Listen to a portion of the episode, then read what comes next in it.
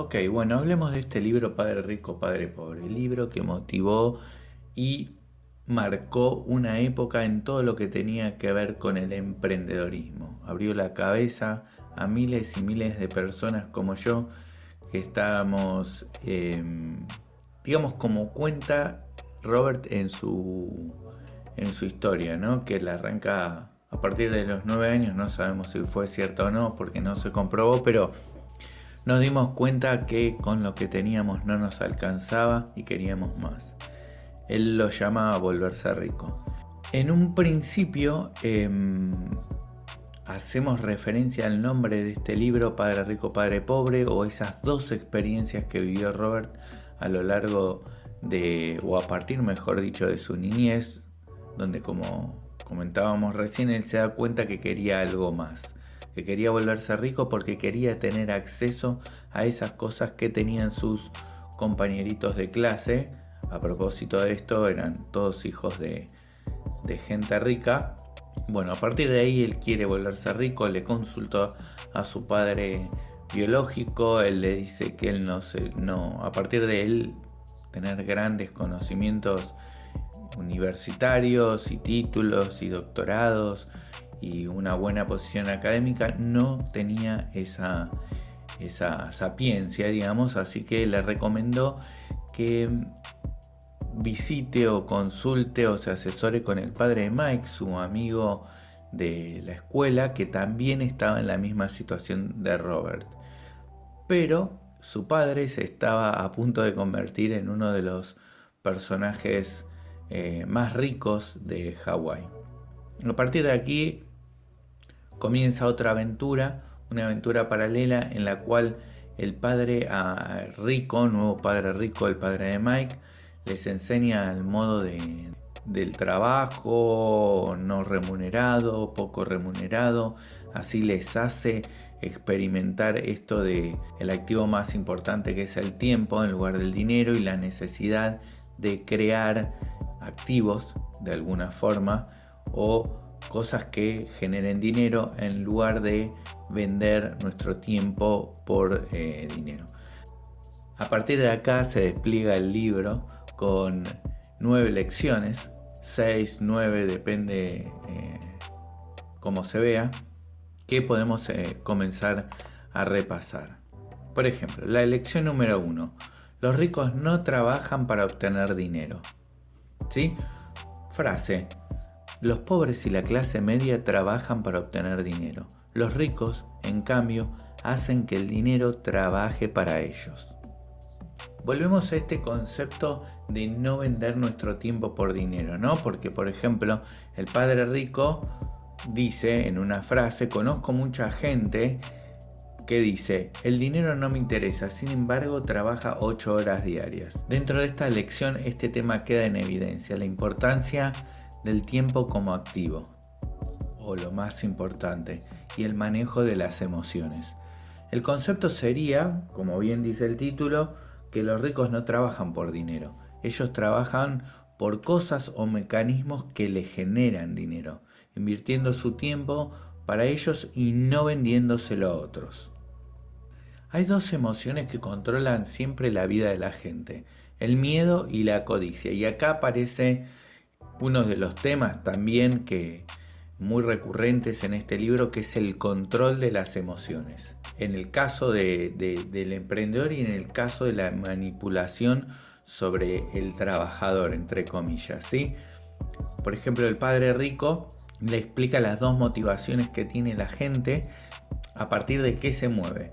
¿sí? Sobre el miedo, y después analizaremos miedo a qué o, o con qué, a partir de aquí, el Padre Rico nos dice que debemos aprender a pensar utilizando nuestras emociones, pero no pensar con nuestras emociones. O sea, no regirse a partir del miedo y la codicia para tomar decisiones ni entrar en acción. Como aparece de forma clara en la historia que cuenta el libro, la evidencia de tener incorporado este concepto es la capacidad que tienen muchos emprendedores de trabajar en apariencia a cambio de nada, sin la seguridad de un sueldo fijo, sino en la construcción de lo que luego llamaremos activos.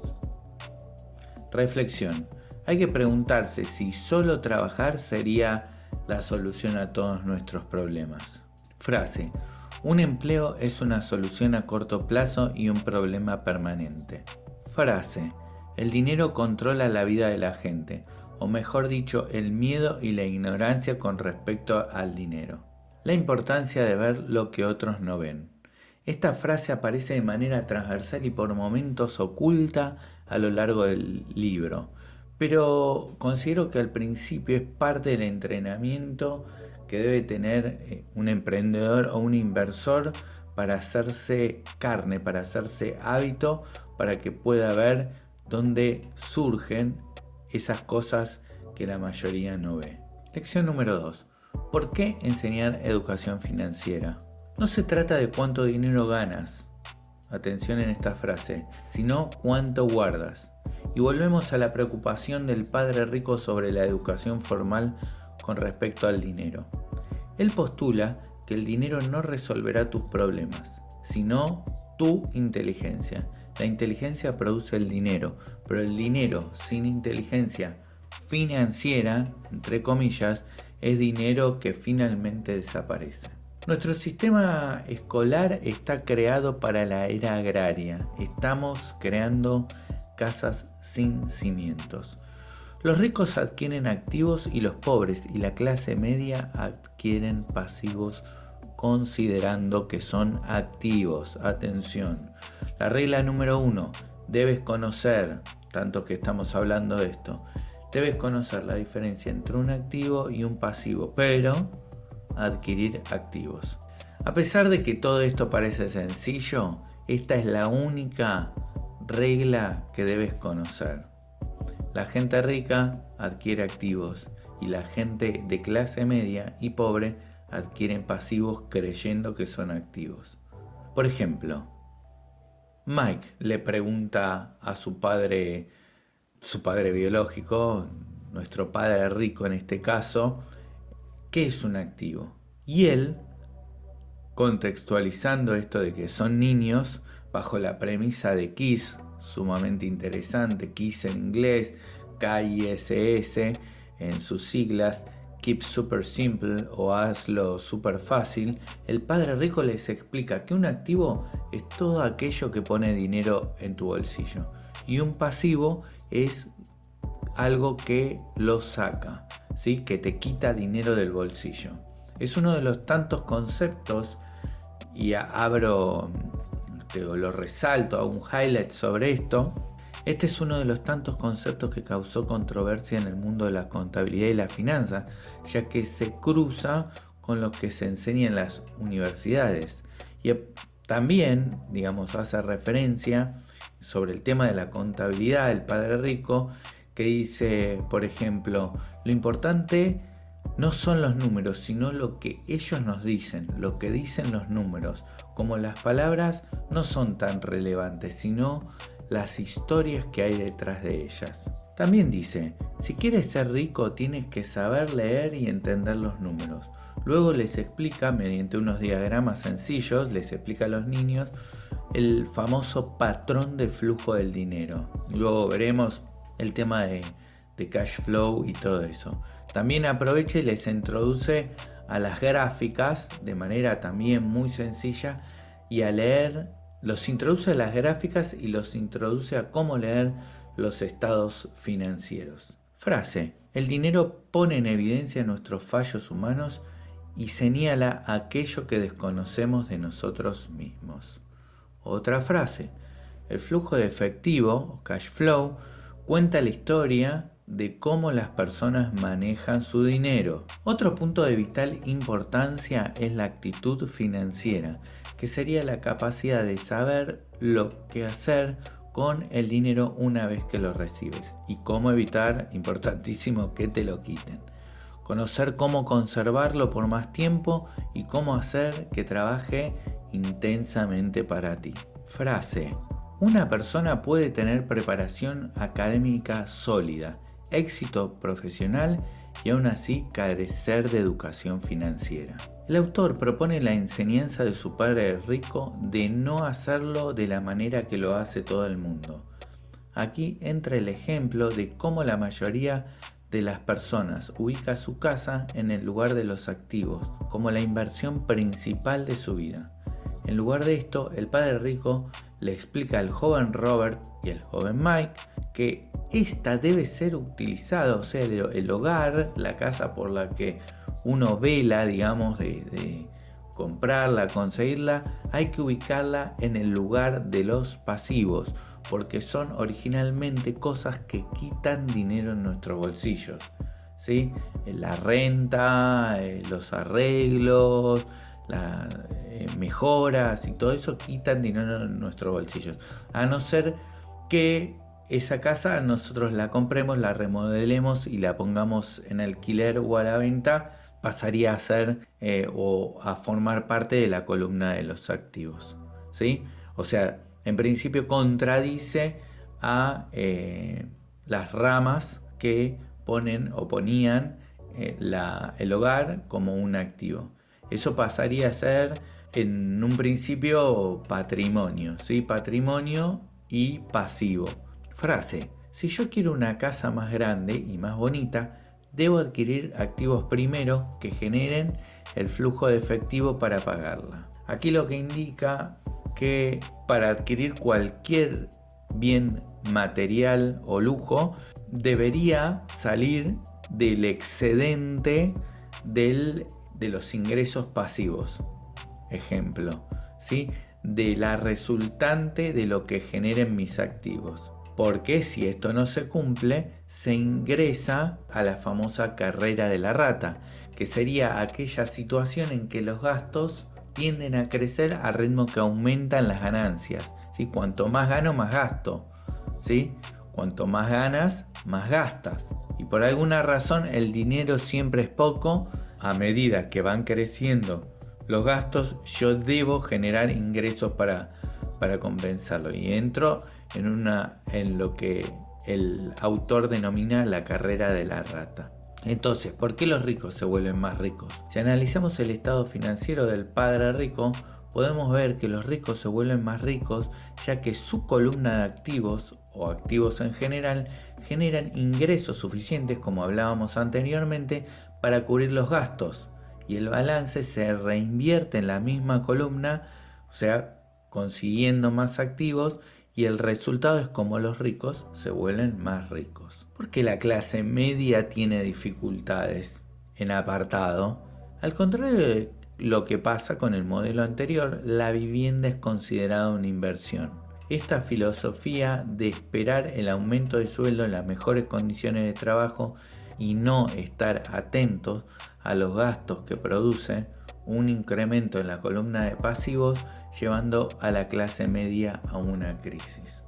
Según otro autor que cita el autor del libro, la riqueza es la capacidad de una persona para sobrevivir cierta cantidad de días a futuro sin trabajar, o dicho de otra manera, si dejara de trabajar hoy, ¿cuánto tiempo podría sobrevivir? Si tendremos que hacer una pequeña definición en una frase del capítulo lección sería entonces, los ricos compran activos, los pobres incurren en gastos y la clase media adquiere pasivos y piensan que son activos.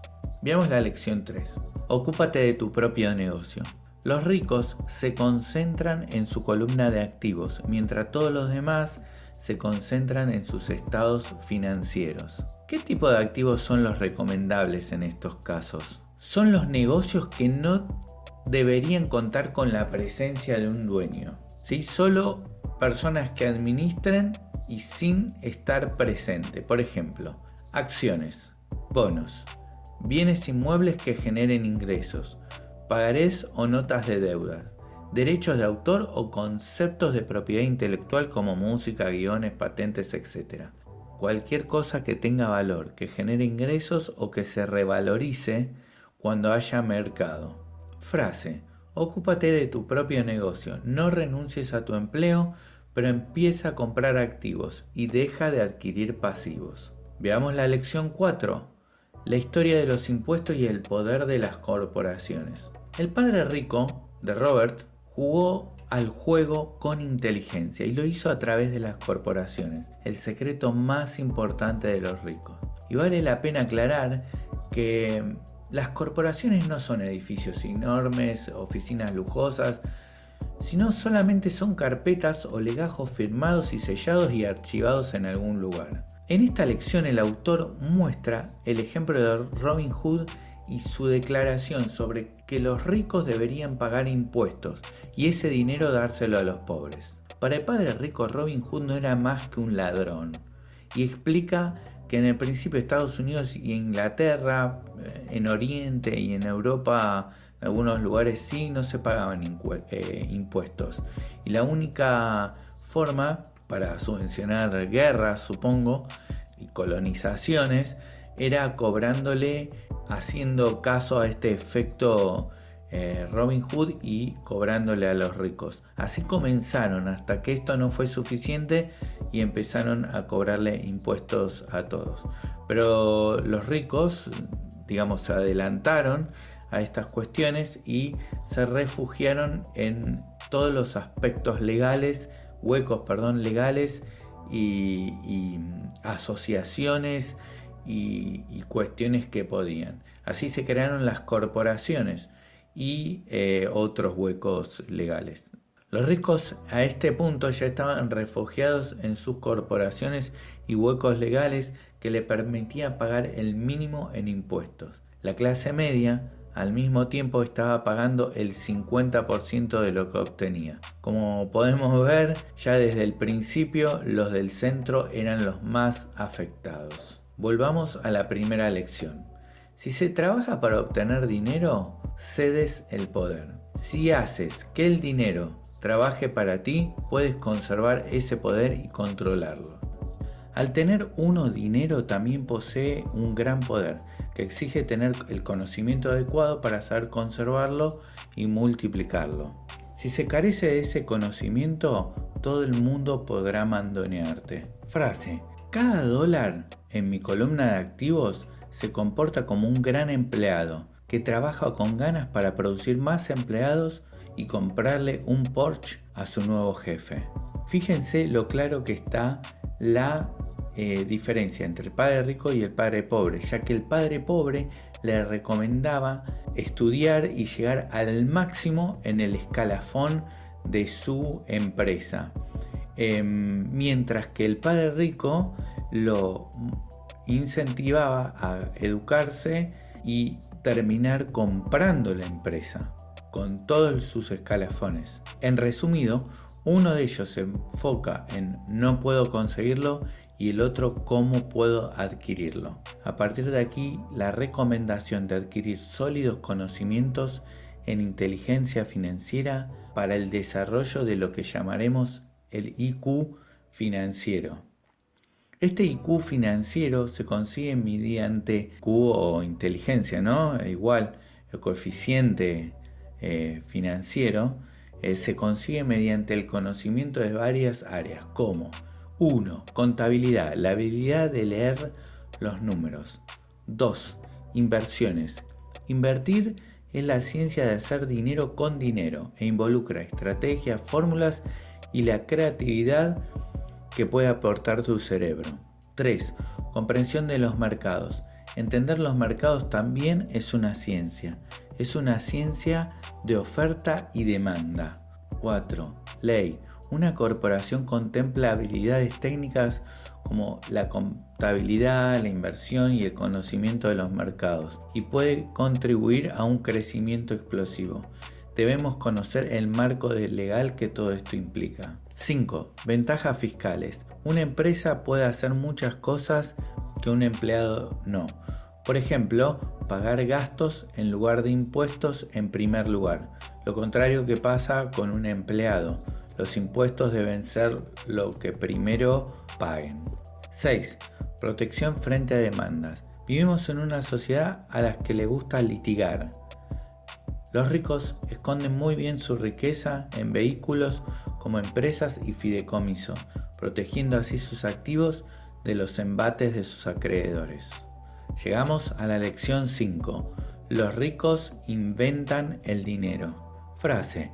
Con frecuencia quienes prosperan en el mundo real no son los inteligentes, sino los temerarios. El autor muestra en este capítulo que a partir de observar a sus alumnos y sus conductas con el trato con el dinero, inventa un juego de mesa llamado Cash Flow. El juego Cash Flow fue creado como una experiencia divertida donde uno puede dar sus primeros pasos en finanzas personales administrando activos y pasivos, intercambiando acciones y luchando sobre todo por salir de la carrera de la rata. La base o la intención es que los juegos reflejan el comportamiento humano y son un sistema de retroalimentación instantánea.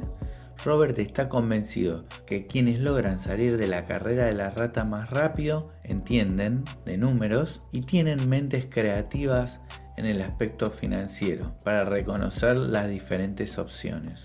Como decimos, la inteligencia financiera consiste simplemente en tener más opciones. No se trata de lo que sucede, sino cuántas soluciones distintas pueden surgir para volverse rico. Se trata de ser creativo para resolver problemas económicos. La mayoría de la gente solo conoce una solución, trabajar duro, ahorrar y pedir prestado.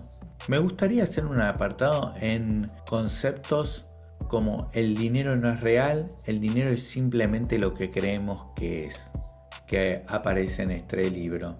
Como resultado, la mente es el activo más poderoso que tenemos. Si la entrenamos bien, dice el autor, podemos producir una enorme riqueza en lo que parecerá solo un instante. Por esta razón, aconseja invertir en el desarrollo de la inteligencia, sobre todo el IQ o la inteligencia financiera, el activo más poderoso con el que podemos contar. También ubicarse del lado de la gente que se mueve con osadía hacia el futuro y no quedarse con los rezagados. Frase. El problema con las inversiones seguras es que con frecuencia están prácticamente esterilizadas, es decir, son tan seguras que generan poca ganancia. Deberíamos saber a esta altura una máxima de las inversiones que afirma que a mayor riesgo, mayor ganancia. Si sabemos bien lo que hacemos, entonces no es como si estuviésemos apostando. Apostar es meter el dinero en un negocio y luego ponerse a rezar para que el azar nos favorezca. Otro concepto que es a mi entender de principal importancia es que las grandes oportunidades no se ven con los ojos, sino con la mente. La mayoría de la gente no se hace rica porque no está entrenada en este aspecto financiero, en el de reconocer oportunidades que están justo enfrente de ellas. Frase, debería ser hasta divertido descubrir oportunidades e inversiones. El autor hace referencia a dos tipos de inversores. El primer tipo compra por paquete, paquete de inversiones. El segundo detecta oportunidades e invierte. Profundicemos en este segundo. Para pertenecer a este segundo tipo de inversores es fundamental desarrollar tres habilidades. 1. Encontrar oportunidades que nadie haya detectado. 2. Reunir el dinero. 3. Organizar a gente inteligente. Y llegamos a la lección sexta. Trabaje para aprender, no trabaje por el dinero. La seguridad en el empleo era todo para mi padre pobre. Mi padre rico, en cambio, para él lo más importante era el aprendizaje. Padre Rico sugiere, es importante que sepas un poco acerca de todo, lo útil y con propósito. Con este propósito, a partir de esto, de, generar experiencias y habilidades, el autor cuenta cómo se enroló en la Armada con el fin de desarrollar su liderazgo o el liderazgo. Y luego entró a la empresa Xerox para el desarrollo de su capacidad en ventas. Por otra parte, en este capítulo hace referencia a tener en cuenta una terrible teoría de la administración que asegura que los empleados trabajan solo lo suficiente para no ser despedidos y los dueños pagan lo suficiente para que sus empleados no renuncien. Miren esto, la palabra empleo en inglés job, J-O-B, sus siglas Just Over Broke, a punto de quebrar. Y vamos a la lección 7. ¿Cómo vencer obstáculos? La principal diferencia entre una persona rica y una pobre radica en la forma que manejan su miedo. El padre rico observa existen cinco razones por las cuales la gente con educación financiera no podría ser capaz de desarrollar abundantes columnas de activos que generen un buen flujo de efectivo. Entre ellas está 1. Principal, el miedo. 2. El cinismo. 3. La pereza. 4. Los malos hábitos. 5. La arrogancia. Vamos a desarrollar cada uno. ¿Cómo vencer el miedo? La gente que no tiene éxito económico es porque su miedo a perder es mucho mayor que su anhelo a ganar o a hacerse rica. Perder inspira a los ganadores y a los perdedores los vence. Sobre esto, Padre Rico cita a los texanos, que no entierran sus fracasos, se inspiran con ellos y los motiva a convertirse en ganadores. También cita a Rockefeller, quien dijo, siempre he tratado de transformar cada desastre en una nueva oportunidad. ¿Cómo vencer el cinismo? El cinismo se define por el desprecio a vulnerar, criticar o menospreciar el comportamiento o pretensiones de otras personas. Los cínicos nunca ganan, decía el padre rico. El miedo y la duda desenfrenada producen cínicos. Los cínicos critican y los ganadores analizan. Los yo no quiero son frases que impiden alcanzar el éxito. Son frases cínicas. Atención cuando decimos yo no quiero. ¿Cómo vencer la pereza? Padre Rico creía que la frase no puedo darme el lujo cerraba tu mente, mientras la pregunta ¿cómo puedo darme o permitirme ese lujo? la abría a nuevas posibilidades. Robert explica que frases como no puedo darme el lujo o no puedo permitírmelo eran mentira el espíritu humano es muy poderoso. Él sabe que puede lograr cualquier cosa, pero la mente es perezosa. Por eso utiliza el no puedo darme el lujo y en tu interior se empieza a librar una batalla. Vemos que lo importante no es el objetivo, sino el proceso para alcanzarlo y cómo superar los malos hábitos. Sabemos que la educación que recibimos en nuestras vidas es el reflejo de nuestros hábitos. Por ejemplo, un hábito bueno para nuestra salud económica sería pagarse primero, para fortalecer nuestro aspecto financiero, también el mental y de paso el fiscal. Lección 8. ¿Cómo empezar? Hay oro en todas partes, pero casi nadie sabe cómo identificarlo. El autor ofrece 10 pasos para encontrar nuestros dones y controlarlos. Atención. 1. Encuentra una razón que sea más grande que la realidad. Activa el poder de tu espíritu. 2. Toma decisiones todos los días.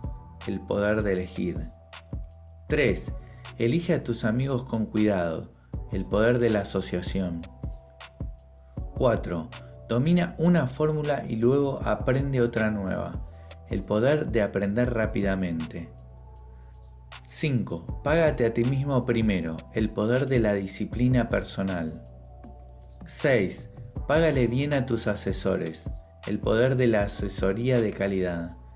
7. Siempre da a cambio algo, el poder de obtener algo a cambio de nada.